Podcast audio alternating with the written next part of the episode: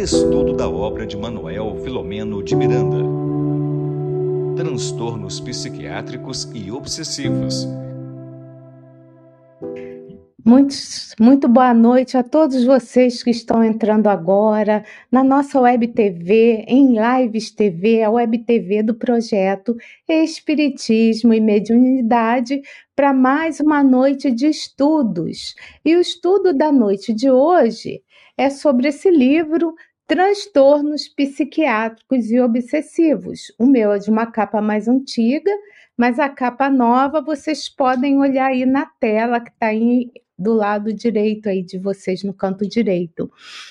É, eu quero agradecer mais uma vez a quem já estava aqui nos aguardando, agradecer a Norma Guimarães, a Dirana, a Dirana lá de Tupéva, São Paulo, né, a, a Fátima Santos, a Perpétua Socorro, os nossos companheiros de transmissão da TV CEACAL. E eu também quero agradecer a todos os que estão colaborando, as web TVs nesse momento, com a divulgação desse trabalho. Então, a nossa gratidão aos parceiros de transmissão. Gratidão a você que está chegando agora nesse momento e também queremos agradecer a Deus, a Jesus, a todos os nossos amigos espirituais pela oportunidade do trabalho. Eu quero, antes de passar logo a palavra para o Tiago, tá dando certo, viu, Tiago? Então o pessoal pede agora, né, que eu Leia um uma página desse livro de bolso. A de hoje é o Eu seguinte. Estou adorando essa mensagem inicial. Então, a, a de hoje é a seguinte: libertação do sofrimento, dali que foi tirado desse livro.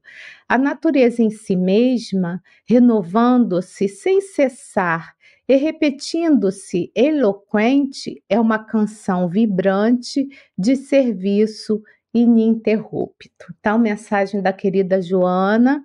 E nós, mais uma vez, pedimos aos nossos queridos amigos espirituais, ao Filomeno de Miranda, que coordena o trabalho, coordena esse projeto, que possa nos envolver, em especial ao Tiago, que ele possa refletir o que foi planejado, né, de acordo com esses amigos queridos, que ele possa refletir o estudo, né, do que eles prepararam para a noite de hoje.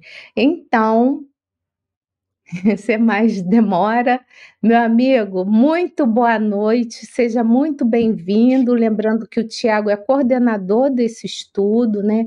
Então, ele está à frente desse estudo, ele é lá da FEA, Federação Espírita Amazonense, e também né, médico psiquiatra, né? E voluntário em vários trabalhos aí do movimento espírita. E também nas horas vagas, né, Tiago? É médico psiquiatra, né? então, nas palavra... horas vagas eu sou casado, nas horas vagas a gente faz então, outras coisas, né? Com você, amigo, a palavra é toda sua. Obrigado, obrigado, Regina. Eu gostaria também de agradecer a presença de todos, é, que momentos como esse, em que a gente já viu aqui, a Regina já registrou a presença da Norma, da Dirana, da Fátima, da Perpétua, da Olga, dos canais que retransmitem também esse, este estudo, e a gente fica assim agradecido pela presença de todos. Na verdade, a gente fica emocionado também por ter companheiros que se propõem a compartilhar, a nos ouvir, não é? E a é, pensar o quanto é importante momentos como esse de estudo, em que a gente se renova, renova as nossas ideias e reflete e programa o futuro. Então, diante desses compromissos impostergáveis, que é o capítulo 14, hoje a gente inicia uma conversa também, da mesma forma como as outras, uma conversa próxima, uma conversa ao coração, em que a gente se utilize das reflexões trazidas pelo capítulo, em que a gente utilize a, a, a cognição, o pensamento, o intelecto, com a função de nos tornarmos pessoas melhores. Eu acho que os anos de história da humanidade já nos serviram para que a gente compreenda que o que nós precisamos hoje é avanço moral. E não só, não apenas de aquisições intelectuais, de ganhos na inteligência, mas também que a gente já comece a promover a transformação é, deste conhecimento em liberdade, né? Todo aquele que sabe decidir entre o bem e o mal se torna livre, se torna melhor, se torna desperto. Então, o objetivo do nosso estudo é que sejamos mais despertos, certo? Bem, eu achei que este estudo, que este capítulo, na verdade, ele difere um pouquinho dos demais. E eu achei que ele difere um pouquinho dos demais porque é, uma parte da a equipe se divide, na verdade, aquela caravana então se divide, e eles voltam, segundo Manuel Filomeno de Miranda, ao reduto habitual, de ação habitual. E aí eles vão ter outras experiências diferentes daquelas que eles tiveram na clínica.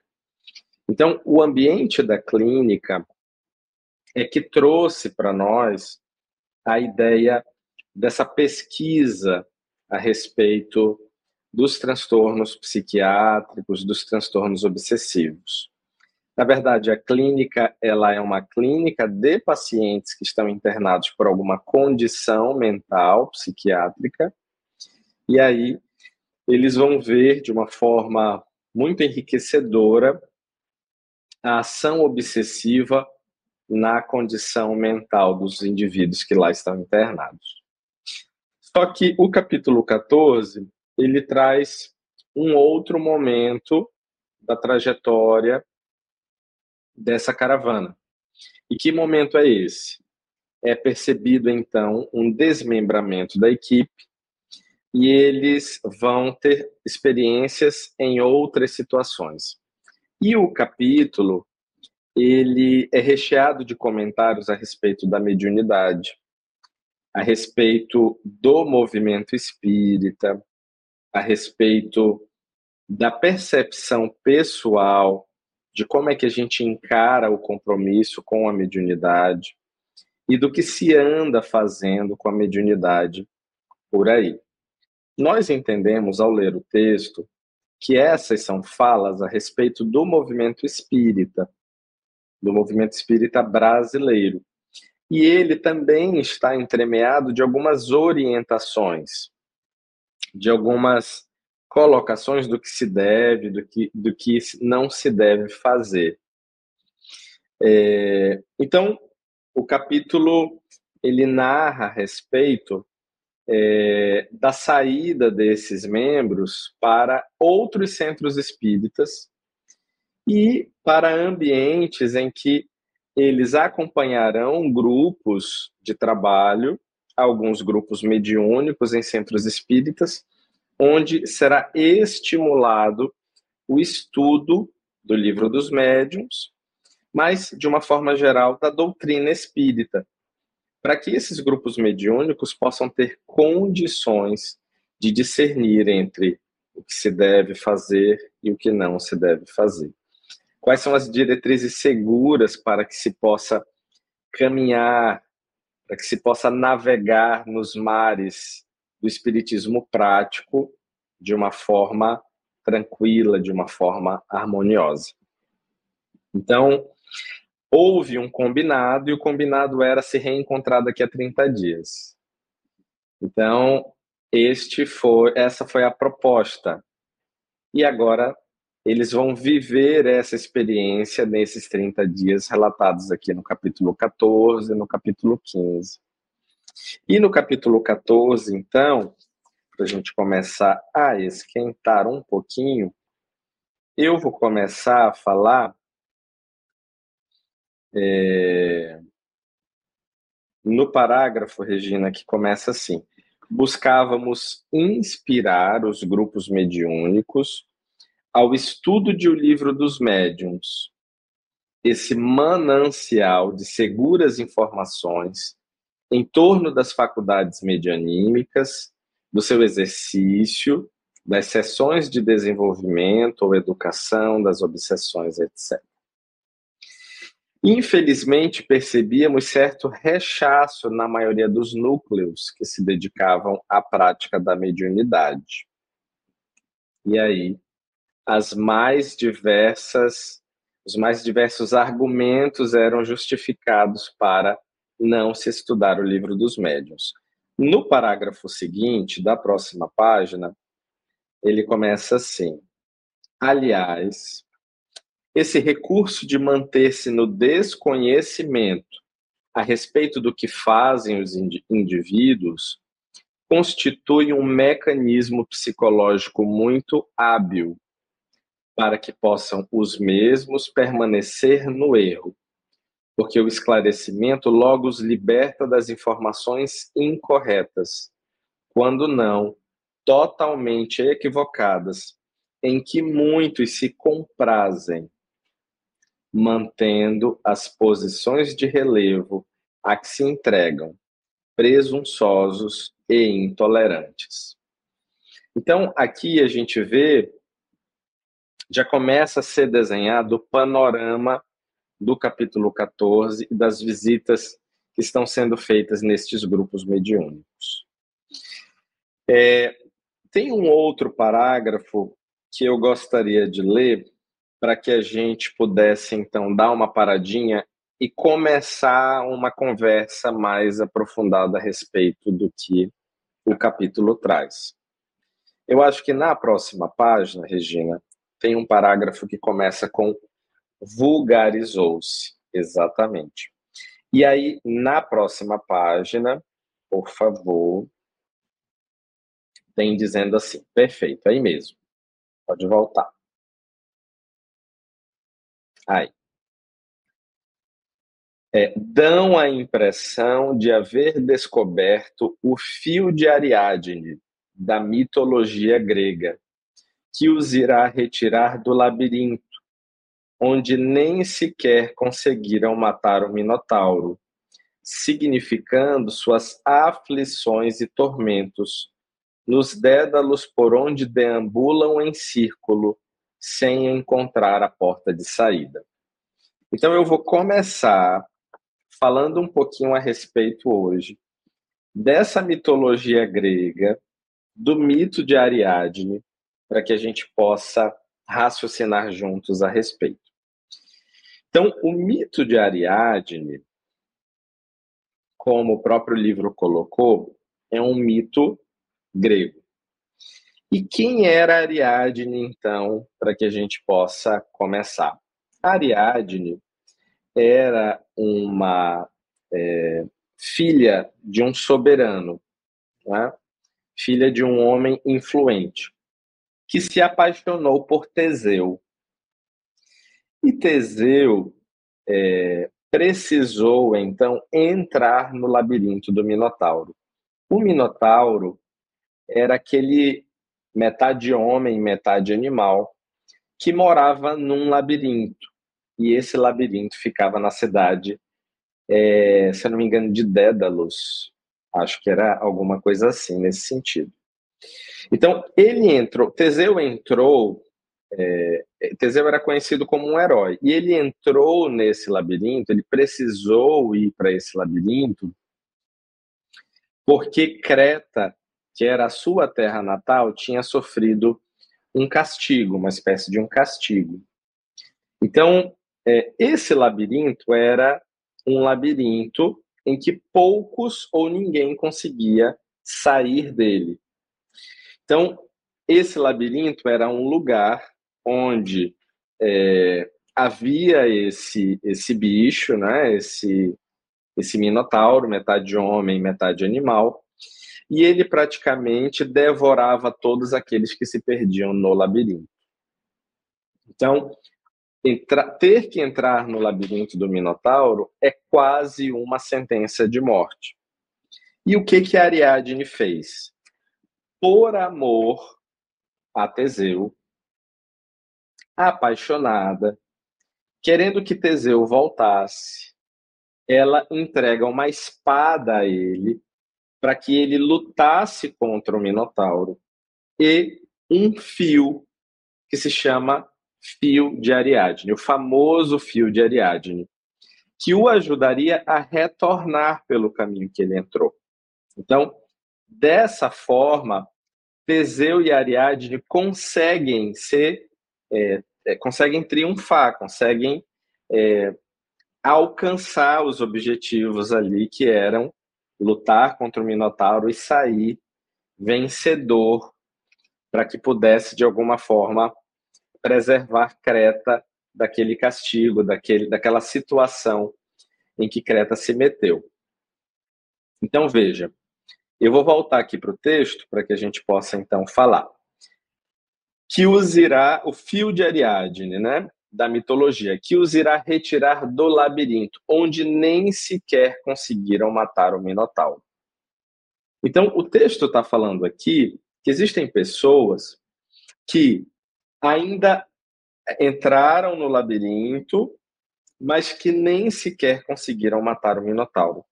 O que, que, se, o que, que representa o Minotauro aqui nessa situação?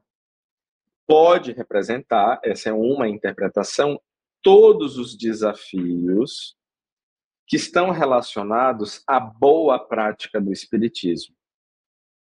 Então, a gente sabe que quando nós estamos empenhados no bem, nós não devemos esperar facilidade.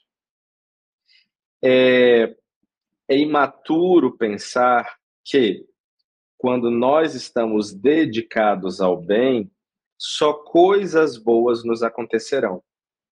Porque, na verdade, nós precisamos, enquanto cristãos, esperar e experimentar os desafios, os problemas, as situações que nos chegarão para que a gente possa contorná-las, para que a gente possa utilizar da nossa inteligência, da nossa percepção, de tudo aquilo que nós recebemos como investimento da vida, para que a gente consiga, de uma forma inteligente, razoável, saber colocar as coisas, contornar as coisas e superar esses desafios.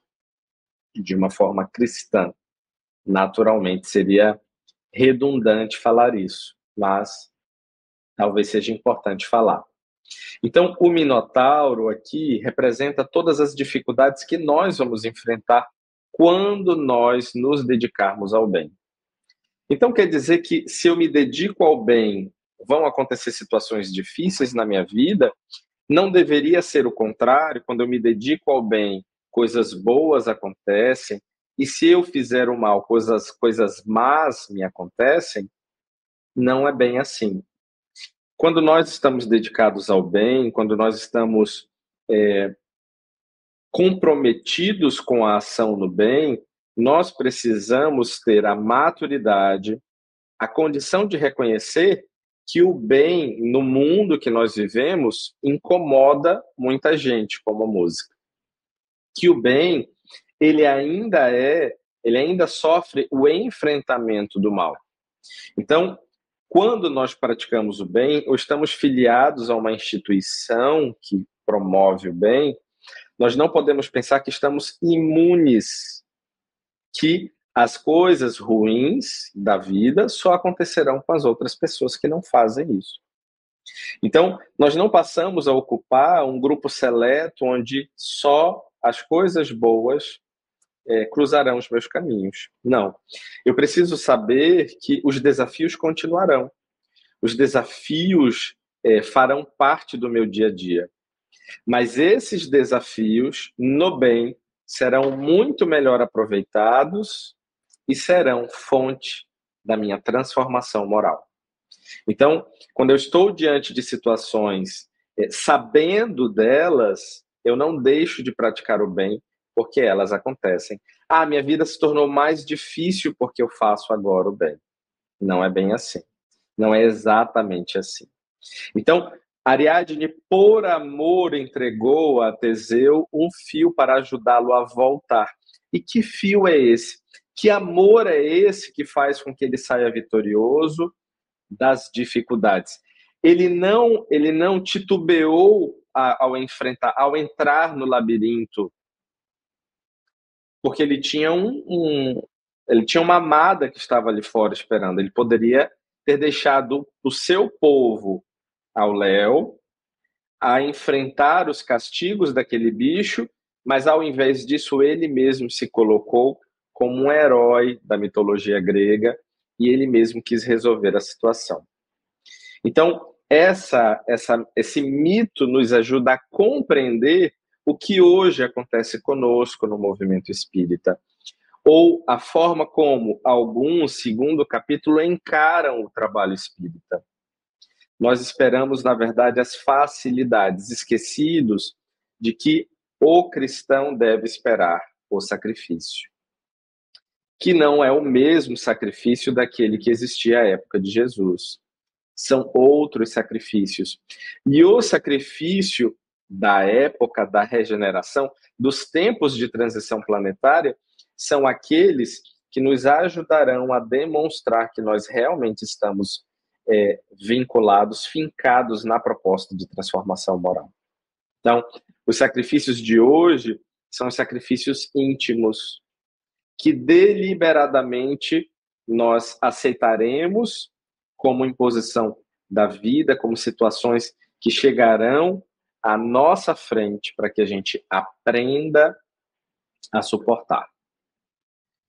Então, eu, eu gostaria, assim, eu parei um pouquinho para a gente falar sobre esse mito, para que a gente reflita, assim, de uma forma transcendente, de uma forma ampla, sobre todo o resto do capítulo.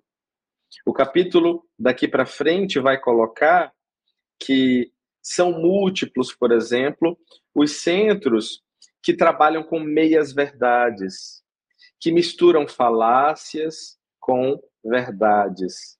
E aí, os seus. É, pronto, tá aí. Multiplicam-se os núcleos dessa natureza em que se mesclam superstições com meias verdades. E isso vai comprometer a qualidade do trabalho espírita, a qualidade do trabalho mediúnico, e vai colocar em risco aqueles que desenvolvem este trabalho. É, vou terminar de ler esse parágrafo as informações de outras doutrinas animistas com a fenomenologia estudada por Allan Kardec, estabelecendo-se dias especiais para um culto e para outro, conforme a tendência dos interessados. Então, a gente vai vendo que o Espiritismo pode se transformar numa doutrina à moda de cada um, de que o trabalho, por ser um. Por, assim, o Espiritismo traz, na verdade, uma estrutura extremamente distinta da estrutura que nós vemos nas demais religiões e principalmente na Igreja Católica. Quando a gente pega então a estrutura do movimento espírita, que a gente consegue observar não apenas o trabalho que se desenvolve na minha casa, mas eu tenho uma noção do que se desenvolve na minha cidade, no meu estado, na minha região ou no meu país, nós compreenderemos melhor o cenário que se pinta aqui. Existe uma analogia de um amigo muito querido que vou compartilhar com vocês, que eu acho que traduz bem essa observação. Então, eu sendo um trabalhador espírita, ou eu sendo um trabalhador de uma igreja evangélica ou de uma igreja católica, enfim, eu estou responsável ali por uma atividade específica, certo? Então, eu represento uma espécie de um galho de uma árvore, em que eu tenho que dar conta daqueles ramos que saem daquele galho. Quando então eu coordeno um grupo de atividades, um conjunto de atividades, ou um departamento, por exemplo, do centro espírita, eu já estou ali meio que responsável é, por uma parte daquela, é, daquela copa daquela árvore. Quando eu estou à frente de um centro espírita, eu represento toda aquela árvore. Então eu tenho que dar conta da vitalidade de toda aquela, daquele sistema, daquele vegetal, né? Fazendo analogia ali com essa planta. E quando eu trabalho no movimento espírita, eu não estou mais preocupado com os ramos daquele galho, eu não estou mais preocupado com aquele galho nem com aquela árvore. Eu estou preocupado com um bosque. Eu estou preocupado com um pedaço de terra em que há vários sistemas que se comunicam e se relacionam interdependentemente. Então, o movimento espírita não existe nele uma estrutura patriarcal ou hierárquica em que uma federação espírita estadual mande, coordene, determine, imponha o trabalho que precisa ser realizado numa casa espírita. Cada casa espírita é co-irmã e tem uma relação fraternal entre si e entre a federativa do local onde ela está inserida, do estado onde ela está inserida. E por que, que isso acontece? Porque nós compreendemos a autonomia das instituições e cada uma precisa é, optar por trabalhar em parceria com as outras instituições, tentando construir um trabalho baseado na unificação, que não é a uniformização dessas atividades, que não é a uniformização é, dos trabalhos que acontecem na casa espírita. Então, se eu uso uma toalha de uma cor, todas aquelas casas também utilizarão uma toalha daquela cor. Se a luz é cor X, todas as casas que trabalham em parceria ali terão a mesma cor da energia da luz, etc. Não é isso. É a união e a unificação que vão promover a troca de experiências, o compartilhamento das impressões, em, lugar, em momentos propícios, em atividades propícias, e os espíritas unidos se fortalecerão para melhor divulgar a mensagem espírita cristã. E aí, dessa forma, quando isso acontece, nós nos desincumbimos de um, de um compromisso que nós temos com a doutrina espírita. Emmanuel mesmo diz isso, que a maior caridade que a gente pode fazer com a doutrina espírita é a caridade da sua própria divulgação. Então eu divulgo essa mensagem através dos meus atos. Eu divulgo essa mensagem com outros espíritas que também estão é, no esforço de fazer o melhor pela sua instituição e pelo espiritismo. Falando de espiritismo, mas isso cabe em todas as outras orientações religiosas. Então, quando a gente se dá conta de que nós estamos inseridos num, num sistema que nós não somos sozinhos, que o nosso centro espírito, a nossa atividade, não é a única coisa que existe ou que nós devemos nos importar, nós, nós ampliamos o nosso entendimento, a nossa visão do trabalho e a gente consegue prestar um suporte muito melhor para as pessoas, para a ponta, para as pessoas que precisam de consolo, que precisam de resposta, que necessitam de equilíbrio. E o Espiritismo tem condições teóricas e práticas de oferecer todas as respostas aos conflitos humanos. Porque é Jesus que está ali sendo oferecido às pessoas. Então, se Jesus, se a gente acredita que ele tem condições de responder todas essas respostas, se a gente acredita que ele tem todas as respostas, ou que ele próprio é a resposta para todos os conflitos existenciais, nós não podemos temer em apresentar ou nos esforçarmos coletivamente para oferecer cada vez mais a doutrina espírita de uma forma melhor, de uma forma mais é, estruturada e melhor organizada. Quando isso acontece, quando nós nos fortalecemos no corpo teórico da doutrina espírita, e quando nós nos fortalecemos trabalhando com união e coletivamente, nós vamos diminuir todas essas ocorrências que estão aqui descritas no livro. Voltando lá para o texto, Regina, é, falava-se assim: multiplicam-se os núcleos dessa natureza, né?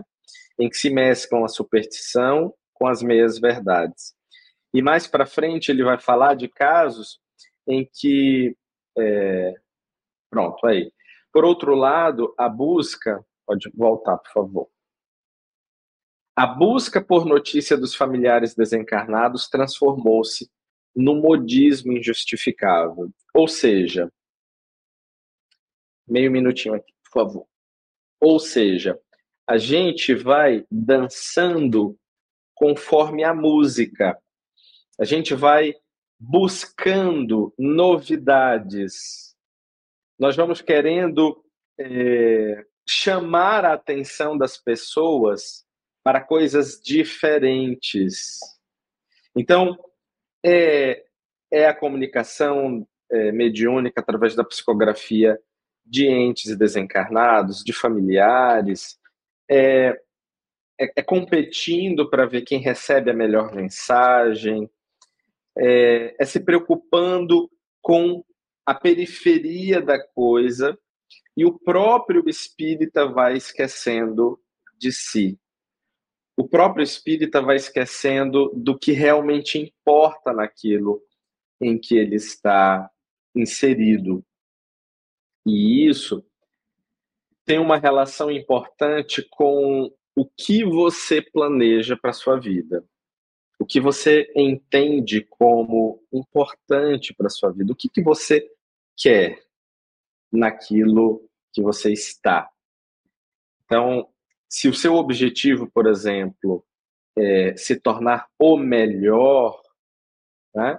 se o seu objetivo, por exemplo, é chamar a atenção, se o seu objetivo for qualquer outro que não seja a, a visão, a transformação de si próprio, você vai se perder, ou nós, na verdade, que eu preciso me incluir nisso, vamos nos perdendo na superficialidade da coisa e vamos esquecendo da profundidade, da essência, do que de fato do núcleo, do core, uma palavra em inglês que fala muito a respeito desse é, desse âmago da coisa, não é? Então a gente vai esquecendo disso e vai deixando que o dia a dia e essa superficialidade, porque estamos ligados ou é, entrosados mais com o ego, né? A gente vai esquece, perdão, esquecendo do que a gente precisa de fato. Então, tudo isso vai se tornando muito interessante, tudo isso vai mexendo muito com o nosso brio, e aí nós vamos nos perdendo num caminho que deveria ser o caminho da nossa superação, do nosso refazimento, da nossa reconstrução. Nós vamos mal baratando as oportunidades trazidas pelo Espiritismo para que a gente é, utilize a religião para mais uma vez se promover, quando nós deveríamos, na verdade, trabalhar incansavelmente pela divulgação da própria religião, do próprio Jesus, através do olhar espírito, da ótica espírita. É, quando nós estamos eh, ligados a isso, nós esquecemos então dessas verdades. Né? Quando nós, é, por outro lado, entendemos que não somos nós que precisamos aparecer, e sim a doutrina espírita que precisa de realce, de destaque, de projeção, a coisa vai mudando de figura naquilo que nós fazemos, naquilo que nós percebemos. E tem uma coisa que eu observo muito interessante, é, é que nós temos uma grande dificuldade, sabe de quê? De trabalhar com a simplicidade. E uma dificuldade de divulgar ou de mostrar o simples para as pessoas. E aí você se pergunta assim: poxa, mais um estudo? Ah, eu vou fazer, eu vou fazer isso novamente, vou apresentar isso novamente. Mais um estudo de obra básica, mais um grupo em que se sistematizará o estudo da mediunidade, por exemplo, ou mais uma palestra de atendimento espiritual, onde haverá passe, onde haverá água fluidificada, onde haverá diálogo fraterno? Sim. Porque o desafio, o nosso desafio é manter bem feita as atividades que divulgarão Kardec, que divulgarão Jesus. Quando palpitar ou quando é, houver aquele prurido de fazer algo diferente, ele precisa ser analisado. Porque nele pode ter a, por trás dele alguma coisa que não tem muito sentido, que não tem muito cabimento. O básico bem feito é muito melhor do que qualquer outra coisa. E como é difícil estruturar esse básico bem feito. E é esse básico bem feito que vai resolver os maiores problemas de se gerir uma casa espírita. Então, o que, que eu quero para minha vida? Essa é uma pergunta importante que precisa ser feita hoje. Os compromissos impostergáveis não são com o outro, são comigo. Será que eu já entendi, por exemplo, que o trabalho com Jesus nunca vai acabar? Será que eu sou um daqueles que tira férias do trabalho espírita, do trabalho religioso? Que férias são essas? Como é que isso funciona para mim? Será que eu estou esperando, por exemplo, fazer outras coisas depois que eu que eu me liberar, que eu desencarnar? Por exemplo, desencarnei, pronto, não vou mais precisar trabalhar. O trabalho com Jesus, a partir do momento em que nós despertamos para Ele, ele nunca mais terminará. Já pararam para pensar nisso? E por que, que ele não termina? Porque o trabalho com Jesus é o trabalho no bem. O trabalho no bem é a base do amor em ação, que é a caridade. E a caridade é a base, a estrutura da transformação, a caridade representa o ato daquele que desperta, daquele que ama, daquele que sabe que a felicidade do outro é o caminho da minha própria felicidade. Então, daqui para frente, a gente não pode esperar facilidades. Ou nós não podemos esperar imunidade. Estou no trabalho no bem, sou imune a qualquer situação. E aí, quando ela acontece, eu me sinto injustiçado do porquê, se eu estou fazendo bem, eu tenho bênçãos, os benfeitores têm obrigação de me proteger. Não funciona bem assim.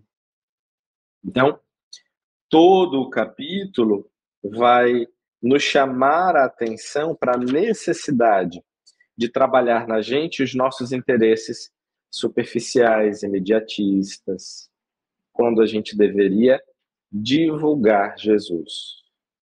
Não há nada mais importante que divulgá-lo. E aí, ano após ano, nós renovamos os nossos votos fazendo esse trabalho. Então, a gente vai caminhar para os últimos parágrafos do capítulo. É, que começa assim, Regina. Um, dois, três, quatro, cinco. É o, é o quinto, quinto antepenúltimo. Todo trabalho dignificador enfrenta desafios. exigindo perseverança e otimismo, não dando lugar ao desânimo, caso os resultados positivos demorem de manifestar. Pronto. Isso tudo é um grande desafio para seres limitados como nós.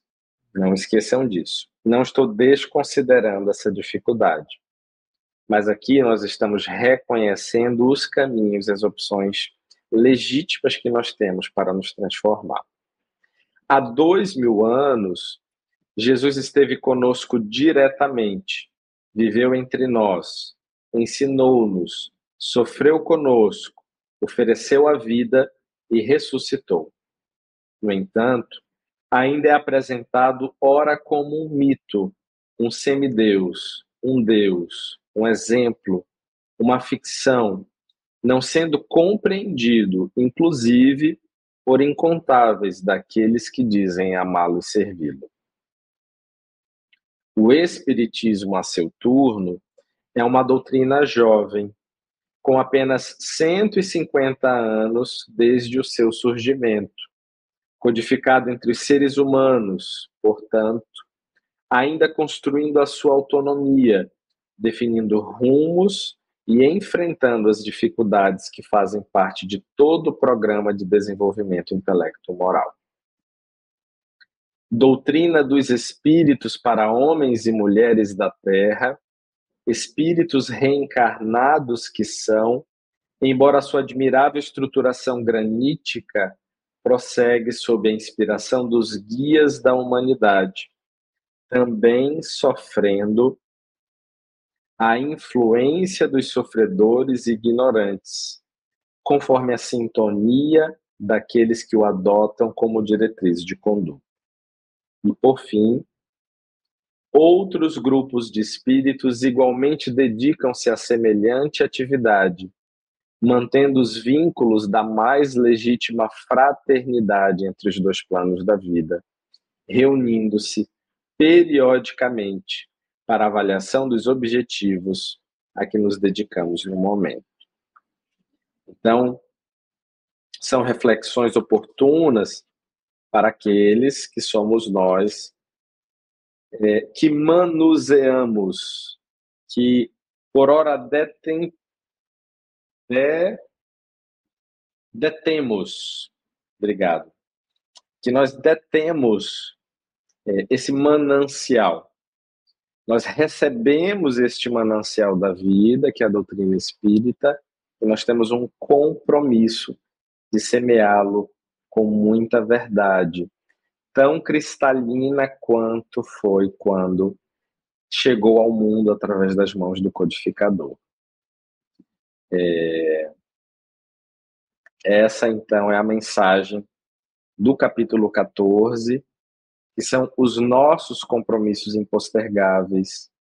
Impostergáveis porque são compromissos com a nossa consciência, impostergáveis porque nós reconhecemos muitas vezes o nosso cansaço de sofrer e a nossa busca por ter a paz, gozar da paz da consciência tranquila.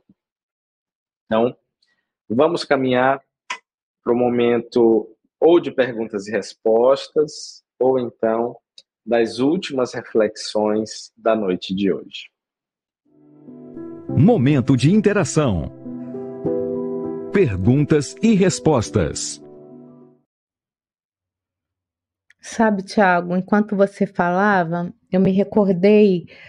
Agora tem pouco tempo, deve ter uns dois meses mais ou menos, que alguém me levou a um centro espírita aqui em São Paulo, muito conhecido, eu não vou citar o nome. Eu sei que ele não, não tá na. Não faz parte dos centros espíritas ADESO, a federativa. É, eu tinha ido uma vez lá nessa casa espírita para assistir o Divaldo. Então eu entrei, assisti o Divaldo e saí. E eu tinha curiosidade de ver como que era é, numa palestra de um dia comum. Sabia que era diferente, eu só não sabia que era tão diferente. Então, um, uma, um local muito cheio, mas lotado, lotado, lotado.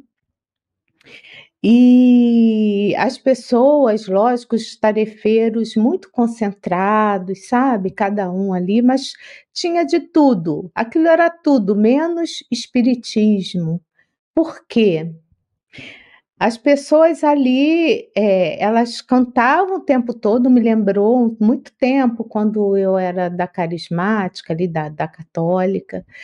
E chegou lá no fim, eu não vou descrever muito não, e chegou no fim, eu até, assim, na hora que a pessoa falou assim, ah, então vamos orar, e eu fechei, eu tô acostumada, eu fechei os meus olhos para oração, só que as pessoas levantaram e aí a pessoa pediu para botar a mão e todo mundo começou a dançar ali no fim, sabe?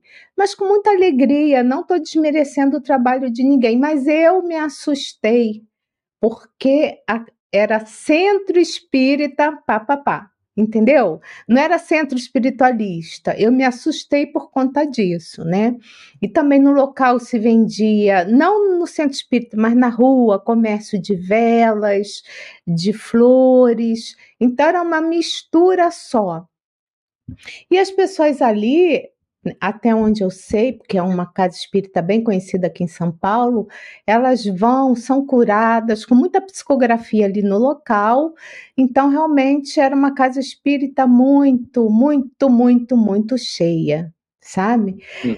E eu fiquei refletindo sobre essas questões, enquanto você falava e narrava o que o livro trouxe, né? Hum. Sobre essas questões que a gente está aqui, que você colocou, para a gente se aperfeiçoar. E aí ele fala muito da reunião mediúnica. Quantos médios vão para a reunião mediúnica e passam por um curso básico em determinadas casas espíritas e nunca nem leu por completo o livro dos médiuns? Não conhece Pentateuco, o pensamento do codificador. Então, isso me assusta, sabe, Tiago?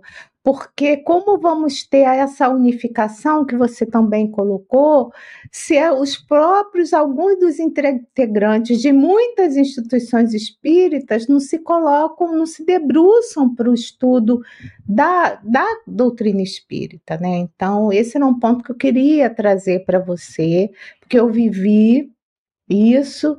E eu saí assim, digamos assim, reflexiva. Assustada eu não fiquei, mas eu saí dessa instituição assim, reflexiva. Entendeu? Uhum. Uhum. É. Nós vamos. É... Ah, tem uma pergunta aqui assim, da Diana. Ah, eu acho que assim, é importante que a gente saiba não falando especificamente sobre o exemplo que você trouxe, né? Mas a gente saiba que existem regionalismos. Eu achei muito maduro do Manuel Filomeno de Miranda no final desse capítulo, estou pegando aqui meu livro para reler, dizer que a doutrina espírita é uma doutrina jovem, que está construindo uma identidade, que está construindo o seu fazer, porque é, a doutrina espírita ela está posta. Não é dela que a gente está falando, mas a gente está falando do movimento espírita. Né? O espiritismo é uma coisa, mas o que ele é apresentado, ele é apresentado através do espírita. E o que o espírita faz de atividades, de trabalhos, isso é movimento espírita. Então, são as nossas primeiras reencarnações como espíritas. São as nossas, talvez, com 160 anos, por exemplo, né? Aqui está 150 porque o livro é, já tem, acho que, quase 10 anos da primeira impressão. Mas antes disso, a doutrina espírita completou 150 anos em 2007. Então já fez 160 em 2017, está caminhando para os 170 anos. Então, é pouco tempo de história é, para que a gente construa, para que a gente estruture tudo isso. Então, em 160 anos, quantas gerações viveram, né? quantas gerações é, conheceram a doutrina espírita, nós, por exemplo, no máximo duas reencarnações, né? Então, talvez uma grande maioria das pessoas estão conhecendo pela primeira vez esse manancial de verdade. Então, isso vai levar tempo para que a gente possa organizar tudo, para que a gente possa fincar isso tudo, né? E só que ela é tão transformadora que ela ela participa deste momento é, de regeneração desse mundo. A sua presença é um sinal dos tempos em que ela ajudará a, a divulgar, a, a, transformar as ideias que ela traz em, em, em senso. Né? As pessoas vão, vão compreender, vai ser natural entender sobre a imortalidade. As pessoas vão saber que elas esperarão depois do túmulo outras experiências, que elas já existiam antes de nascer, né? a crença em Deus, a compreensão sobre diversos pontos que ainda são para uma boa parcela da humanidade. A gente está falando aqui de uma forma coletiva, né? e não apenas para mim, para Regina, para quem nos escuta, que já estamos mais familiarizados com essas ideias. Então, é, de fato, assim, o que a gente está construindo é, é, a base de um mundo cristianizado para o futuro. Bom, tem Vamos a pergunta. Dirana. Não, é aqui a Dirana. A Dirana fala o seguinte: como posso identificar é, um bom centro espírita. Bom Gratidão. Centro espírita. Dirana me apertou sem me abraçar, Dirana. Então, um bom centro espírita, na verdade, é aquele. A gente precisa lembrar do seguinte: o, o centro espírita ele é um templo. E o que, que um templo cristão precisa ter? Né? Cristo. E como é que isso está posto? Como é que isso se expressa? Através dos seus trabalhadores, dos seus representantes, das relações. Então, se ali existe a figura do amor nas relações, da simplicidade nas relações, do acolhimento nas relações, ali existe Jesus, ali é um bom centro espírita, porque ao chegar ali, eu terei acesso, eu terei contato com a mensagem cristã. Diferente disso, nós podemos esperar quaisquer outras coisas. Nós podemos esperar, por exemplo, centros que, que não são é, menos dignos por isso, mas que não estão exatamente vinculados à proposta cristã que estão mais preocupados, por exemplo, em divulgar conhecimento, em em ter o prurido de saber ou de formar trabalhadores, estudantes. Tá? Mas se ali eu tenho a figura do amor, e aí lê-se essa figura do amor, para que a gente não, não tenha uma fala genérica. É, se ali existe evangelho, se ali existe os princípios que, é, que são divulgados que fazem parte da doutrina espírita, se ali se divulga Kardec de uma forma clara, honesta, verdadeira, e Jesus, ali com certeza é um bom centro espírita, viu? E que se a gente ainda não conhece bons, que a gente transforme os nossos em bons centros.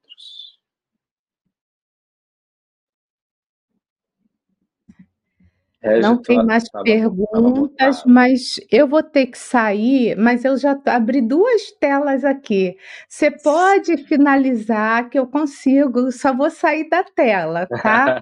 Eu consigo fazer as duas coisas, mas eu tenho que abrir a sala e já convidando as pessoas que daqui a pouco vai começar um outro programa chamado Solo Ótimo. Fértil e o tema é autodescobrimento, uma busca interior. Então, fica à vontade para você encerrar, que eu vou ficar aqui de olho, tá, Tiago? Não tem mais perguntas, tá bom? Mas eu preciso realmente, gente, beijos.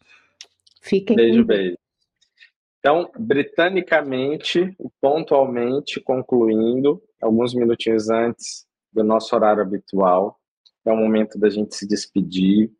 Eu gostaria é, que vocês se sentissem muito à vontade para compartilhar as impressões, para deixar sugestões, para que a gente possa melhorando cada vez mais e podendo construir este estudo, que não é feito apenas por mim, mas também por todos que o assistem, não só hoje, no momento da transmissão, como eu sempre coloco, quanto nos próximos dias. Então, o nosso objetivo é que este trabalho seja o mais interessante, o mais próximo daqueles que se interessam no tema, e a gente então aguarda vocês nas colocações, na, nas sugestões e na presença, logicamente. O meu abraço sempre carinhoso a todos e até a próxima semana. Um abraço forte a todos. Estude conosco. Faça parte da família Espiritismo e Mediunidade. Em Lives TV.